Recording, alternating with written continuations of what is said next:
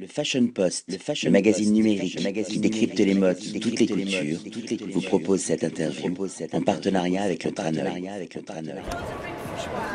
William Arlotti pour le Fashion Post, aujourd'hui avec Adrien Albou pour un nouveau label, Garçon infidèle. Ma première question, Adrien, es-tu un garçon infidèle?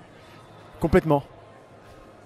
Non, mais euh, je suis pas vraiment, mais c'est surtout. euh, J'aimais bien euh, ce côté un peu bad boy, ce côté un peu mauvais garçon, ce côté un peu euh, pas trop attachant envers, envers les filles, et ce côté surtout aussi, un peu rock'n'roll.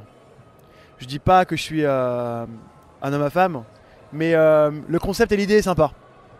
Et euh, euh, c'est une belle transition avec ce que je faisais avant avec Piscine Municipale, qui était un peu plus happy, un peu plus dans son monde.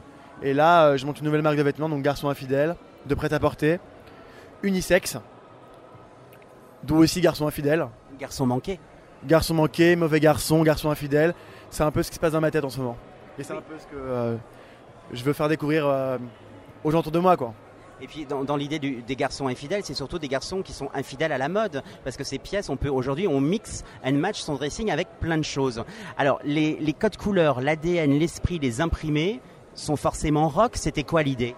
Euh, je me suis beaucoup inspiré cette saison à la scène post-punk New Wave de New York au début des années 90, voire même fin années 80. Euh, Il y avait un club que j'adore, qui a fermé malheureusement, qui s'appelle le CBGB. C'était la grande, grande scène rock and roll de New York. Je me suis beaucoup inspiré de leur tenue vestimentaire, de leur façon d'agir, de leur comportement, de l'univers et de l'esprit qu'il y avait là-bas. Donc euh, l'univers post-punk New Wave est le reflet de leur état d'esprit, de leur façon de s'habiller. Rock and roll, des t-shirts un peu troués, des chemises un peu larges, un peu longues, euh, des belles tuniques indiennes avec des broderies indiennes. Tout ça dans un vestiaire complètement unisexe. C'est la femme qui va piquer les fringues chez l'homme. Donc l'homme est peut-être infidèle, mais la femme va quand même piquer ses fringues chez lui.